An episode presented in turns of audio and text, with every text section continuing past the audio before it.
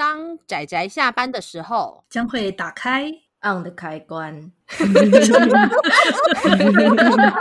仔仔下班中 on。各位听友，大家好，欢迎收听仔仔下班中，我是阿直，我是布姑。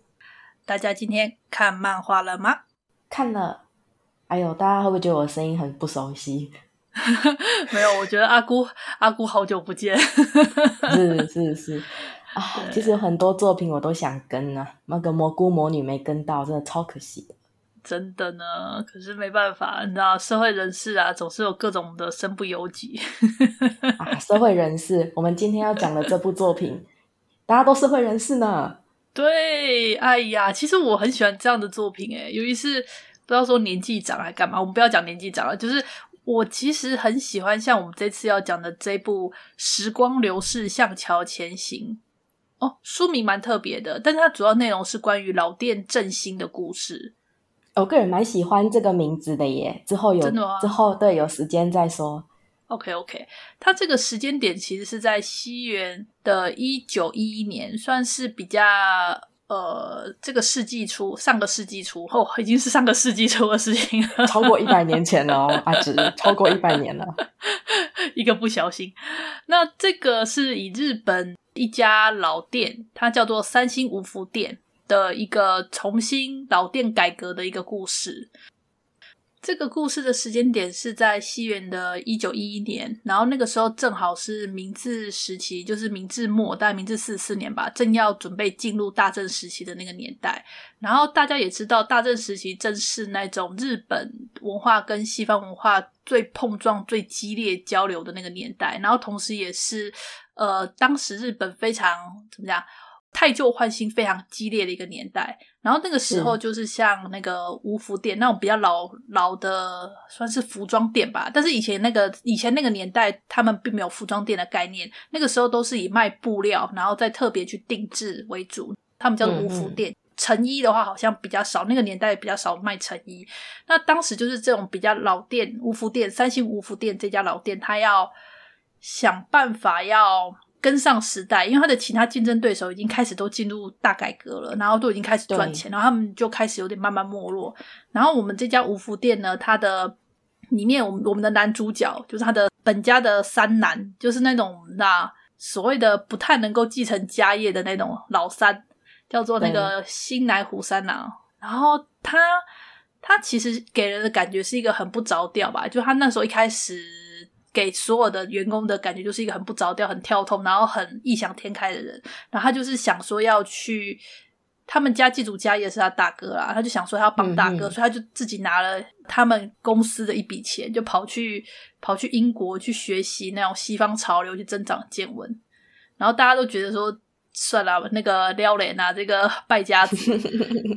但没想到他真的学成归国，然后大哥。就突然失踪了，然后就把这个店就直接完全放手丢给这个三男来处理。故事一开始就是一个这种三男从那个留学归国回来，然后大哥就突然间就人间蒸发，逼不得已为了能够运作，就只好让这个老三上位，然后接受成为那个继承人，然后开始重新大改革这个三星五福店。故事开头就是用这种比较戏剧性的开头，这样子。嗯哼，嗯哼。对，然后这个故事里面，它主要是有算是三个主要角色。我们的主角就是我们刚刚说的这个，就是呃大哥突然失踪，然后就迫不得已直接上位的这个老三。然后还有就是，我忍不住想要插嘴，大家听到这里可能会好奇说啊，老老大不见了，那老二呢？怎么直接变老三？我们不 破梗，我们不破梗啊！老二其实后面会提到老二，抱着好奇心是有老二的，对对对对嗯，对是有，但是老二他一开始就不在继承人范围内，这个之后故事中会有提到的，对，大家自己去看。我只是觉得很想要吐槽一下。好，OK。那我们里面还有另外两个重要的，算是也是算是主角群之一啦。其中一个就是男二，称男二吗？男二叫做那个樱头林司。他是那个我们男主角，他去英国留学的时候，在那边认识的一个日本人。然后这日本人很厉害哦，他就是自己一个人在英国那边白手起家，然后搞一些类似那种物流交换跟商品投资的，嗯、然后他真的就是这边干的有声有色，然后铺出了人脉。那他就是跑去这个。那我们三男的特色就是脸皮很厚，就跑去那边蹭他，跟他学习，然后最后还跟他那边凹到了投资 投资资金回来，然后他们两个就一拍即合，就说好，那我们就在日本这边重新改革。他就说，那我赞助你你们的老家的那个三星五福店的改革这样子，嗯、所以他们就算是合伙人，就一起来做投资吧。那我们的那个三男他的想法是说，除了日式的这个风格要保留之外，他们还想要引进西服，就是西装的服饰。当年那个年代也很受欢迎，然后他们要想办法找出那种呃西方服装跟东方日式风格的那个融合的方式。然后他们还想就是增加那个所谓的客群，所以他们就想要找女性，针对女性来服务。他们就找了女性的服务员，就是我们的，接着就是我们的那个第三主角，我们的算是女主角吧，卯之源实子，第三主角。虽然是女性，但是这个故事呢，跟爱情无关。基本上到看到现在，我都没有发现任何的爱情线。啊，有啊，有爱情线啊，但那个爱情线是配角配角们的故事。应该之后会有类似的，但是因为主线的存在感蛮强大的，应该会作为配菜出现啦。对个人觉得，对，所以然后我们这个我们这位那个石子石子小姐呢，他们家是卖伞的，但是。照理讲，他应该是要招个女婿，然后来继承他们家的那个卖伞的家业。可是，那他是那种从小就是喜欢自己怎么样去女子学校读完书之后，他并不想嫁人，他想要工作，而且他很喜欢那种就是做服装搭配，然后做一些那种、嗯、就新兴女性的那种思想，其实他是有的。他就是他觉得说，为什么？读完书之后就要结婚，他想去工作，所以当他知道说就是三星五福店有在招募那个呃女服务员、女招待员的这个工作的时候，他就去应征。嗯、那这段应征的过程其实还蛮精彩的，大家有机会应该说大家如果看到的话，应该会知道他他这段还蛮精彩的。那理所当然的，就经过一点小波折，他就被录取了。然后这个故事就是，你就翻到说，这整个主线故事就是有。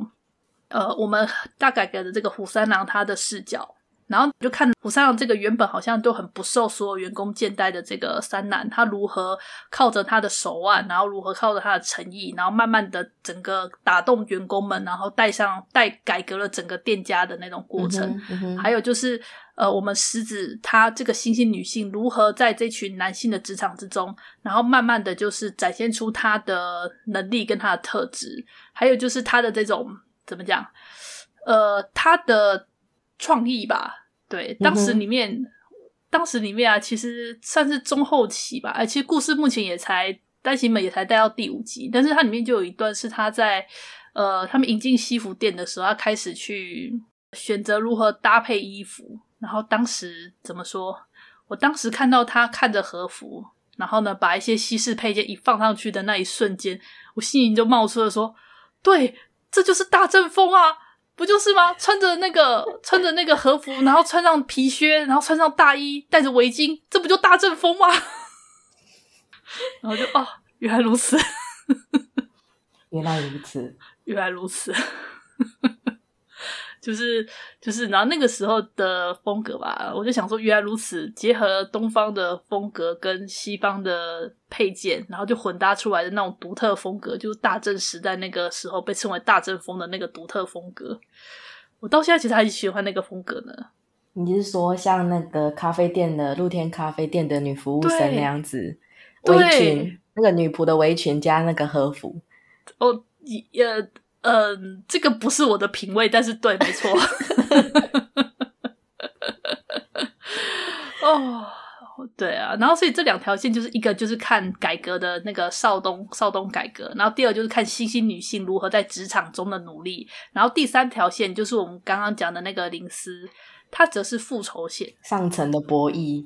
对，他是他是他是所谓的复仇线，因为他为什么一个年轻的日本人就在英国打拼，是因为他其实有他父亲的一些那种跟一些仇家的恩恩怨怨，然后他他之所以会帮助我们的这个男主角，就是因为他想要找出那个当初真正害他父亲的那个真凶，所以这边就是上层的那种算是呃权谋跟复仇线吧。但是他这条线比较隐晦，目前没有什么太大发挥。但是你就知道，这整部故事它其实就有三条主线在同时在跑。你这样讲，我就脑袋里浮现一个画面，嗯，一个是那个股东，然后一个是总经理人，然后那第一个是第三个是首席设计师。对，然后他们同时对这个公司占有那个股份跟表决权，有一点，有一点。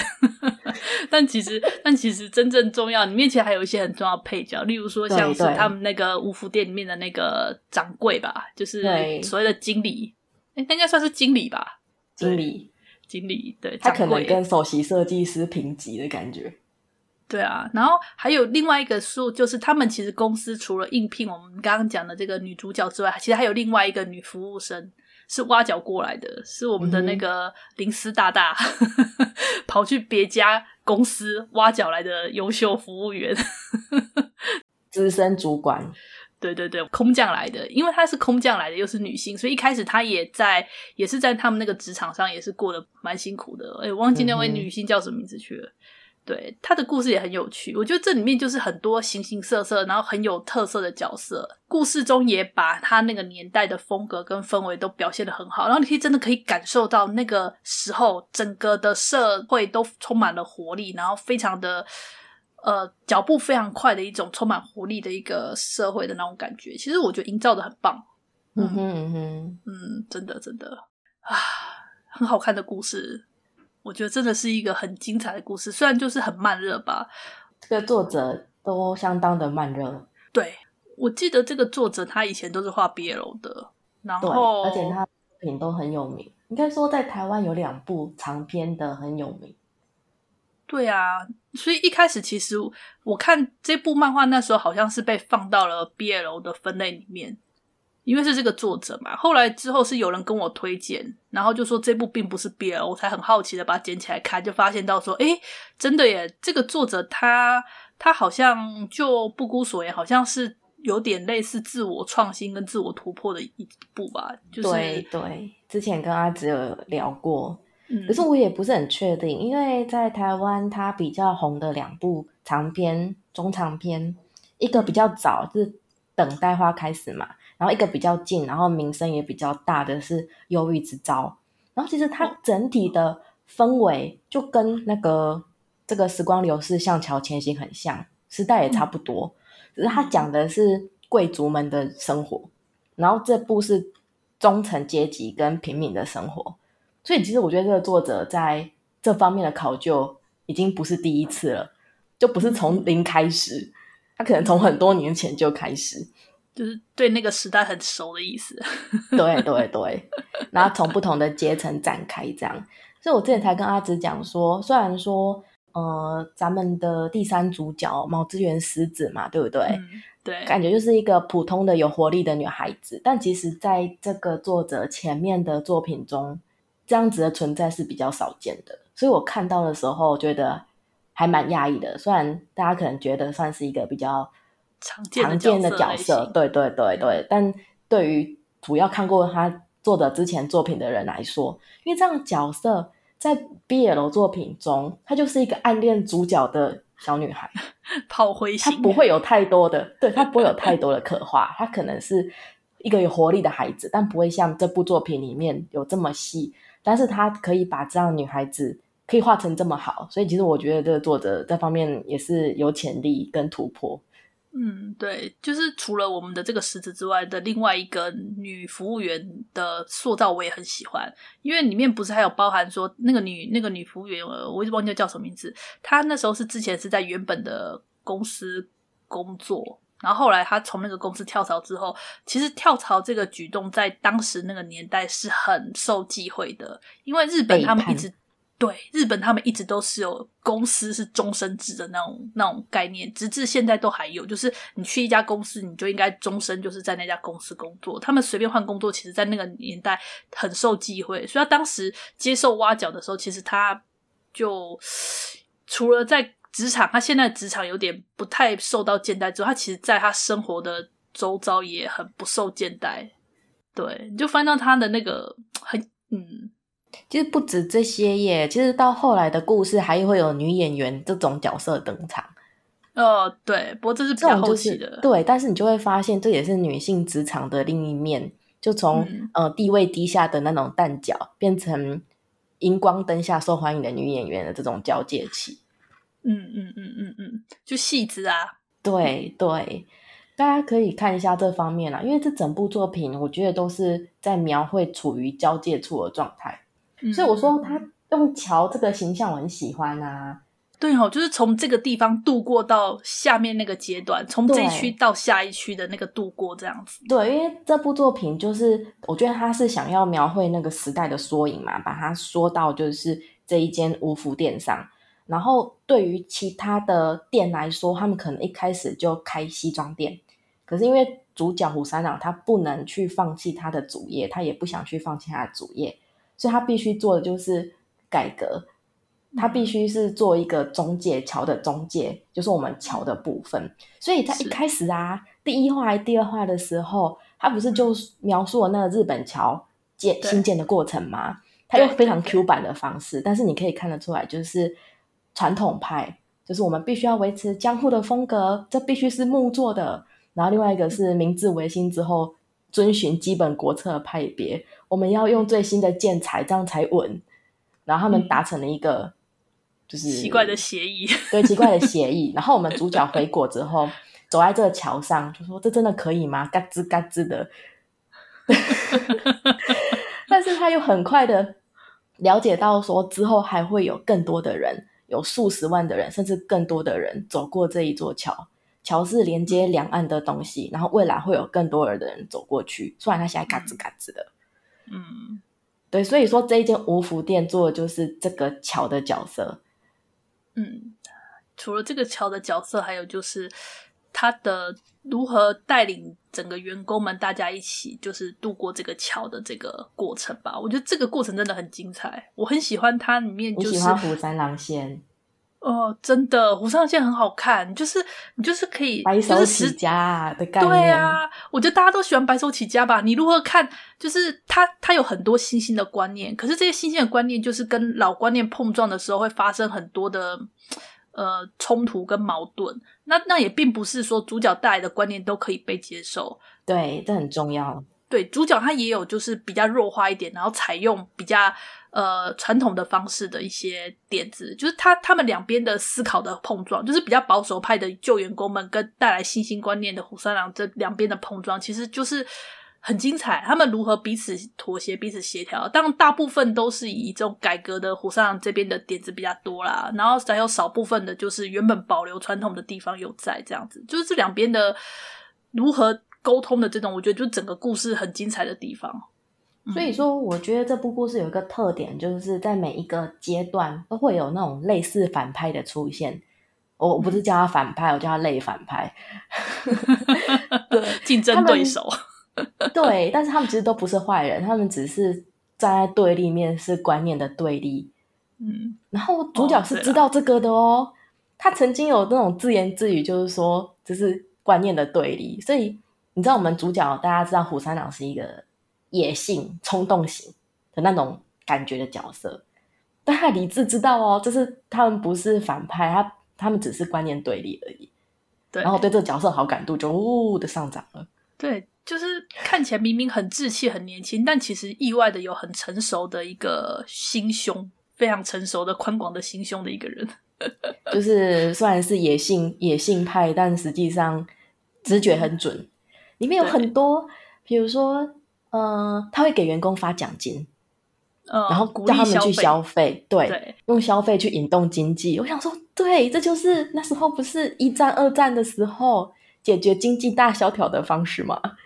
对，他没有读过理论，但他知道。然后没有，他那时候是想法说，既然我们是做推销商品的人，那你们要知道想要买东西是什么样的感觉，所以你们要去当消费者，这钱给你们，你们去当当看消费者，去买你想要的东西。我觉得就是这个观念很有趣。既然你要卖东西，那你要懂得顾客想要买什么东西，那你去当顾客，对，很有趣。就是有一些这种东西会让你觉得他的奋斗线 很有趣。对，我觉得很值得看，大家很值得看一下这一部。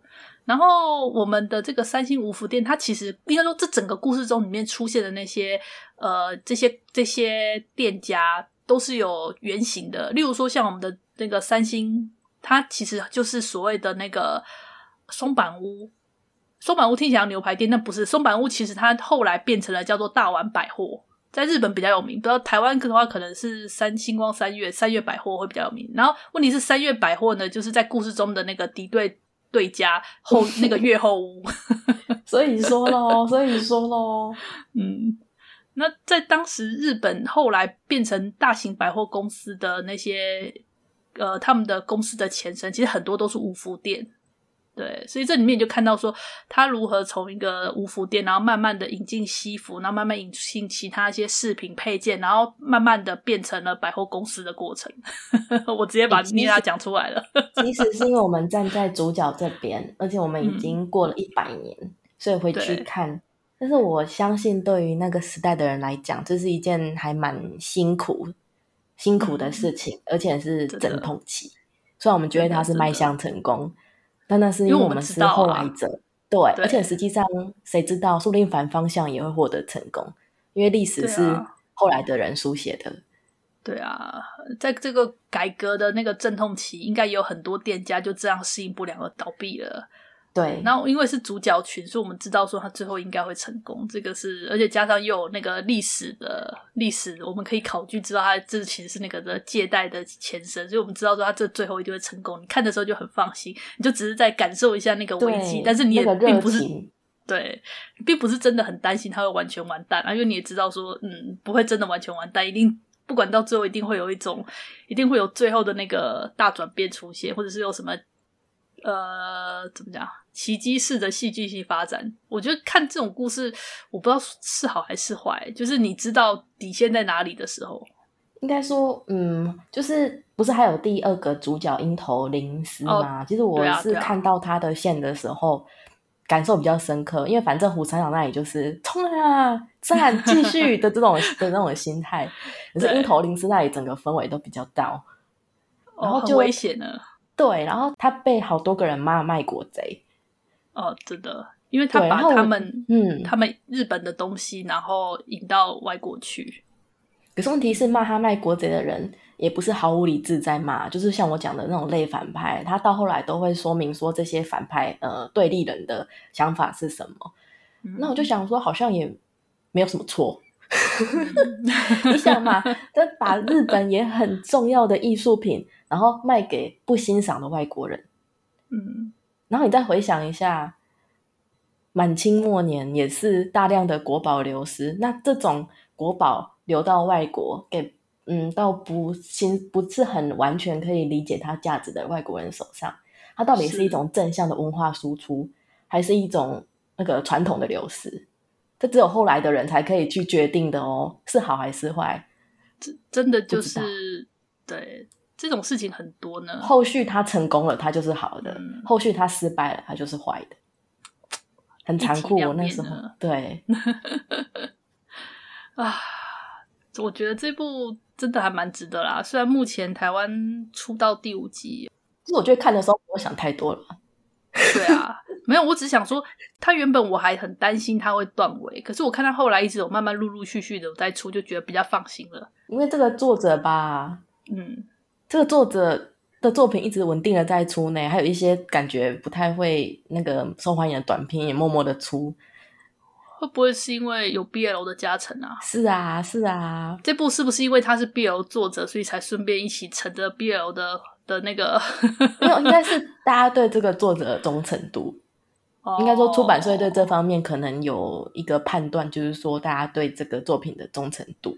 哦。结果还不是，还不是平了 BL 的。好啦，我知道，我知道，我这句话讲的有点酸。好啦，我知道。没有啊，因为怎么说呢？嗯，阿紫可能不太了解他前两部作品在画什么。哦，我完全，我对 BL 完全不熟。对，我们先不谈比较早期的那一部，但是比较最近的，我讲的也是这个时期的《忧郁之招》。讲的是同差不多同一时期的华族，就是贵族的日子的时候，嗯嗯、我很多看过的朋友跟我说，他已经不在乎感情线了，太拖了。所以，真的结论是太拖了吗？没有，他已经在看别的东西了。对他们来讲，那时候贵族他们也有一个必须要改革，因为就是没钱，贵族必须要维持那个奢华的生活。嗯、对、那个，但是已经没钱了，所以他们许多人会跟富商有往来，可能娶富商的小姐，可能卖爵位。这跟跟那个很多国家的贵族的做法很像呢。对，所以就变成说中层跟上层阶级在交汇，然后这一步就是中层阶级在跟更下层的阶级在交汇的过程，那个实行那个什么啊，社会地位的转变。是是是，所以就是你可以看得出来这些东西。那有些人比较讲究的，其实会开始看这个。然后我有两个朋友就跟我说。嗯他已经不太在乎结局是怎样了，就是 这个比较精彩。说真的，比起感情线，这种这种转变的过程比较精彩。对，因为《忧郁之招》也有一个主角的朋友，就是经营这种店的。当然，因为他是主角的朋友，是是是，所以就是戏份不多，但也是类似这种角色。我觉得可能就是因为作者会不会就是因为有这方面的感觉，所以他才特别就是做画了一个到现在几乎没有什么感情线，纯粹在拼事业线的故事，就是这本。有可能啊，就有可能他的很多读者有时候也是同样的想法。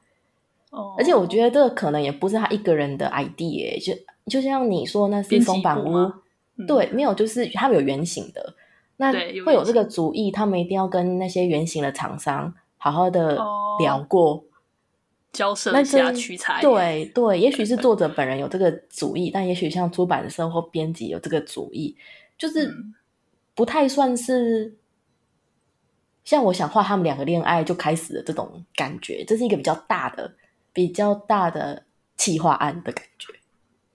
嗯，是是是，那他瞄准的客群也更广，所以我觉得大家可以期待一下。而且这个作者稳定稳定的嘛，风格比较淡，嗯、但是稳定稳定的。出版社出版大概也稳定稳定的，对，好啊。那我觉得，我觉得现在目前集数不多啦，然后大家真的自己去看，就可以理解到我跟阿姑到底在为什么会想要这么推荐这部作品。它真的有很多很值得看的地方。然后对啊，但我必须承认，看第一话的时候，其实他刚开始不久就看了呢。但第一话我觉得心思不纯，然后 对不起，对不起大哥。对不起，我对不起你。大家应该懂我在讲什么，但他看第一话，大概就大概知道。对不起，我心思不纯，是我肮脏了。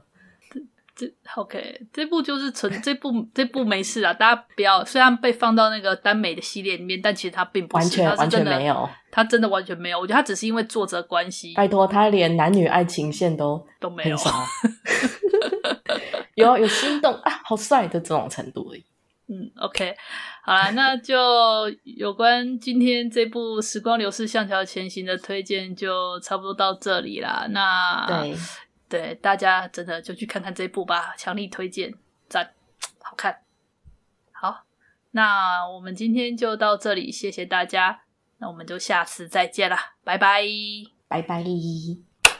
啊，上班，上班，我不要工作。完了，回去回去工作喽。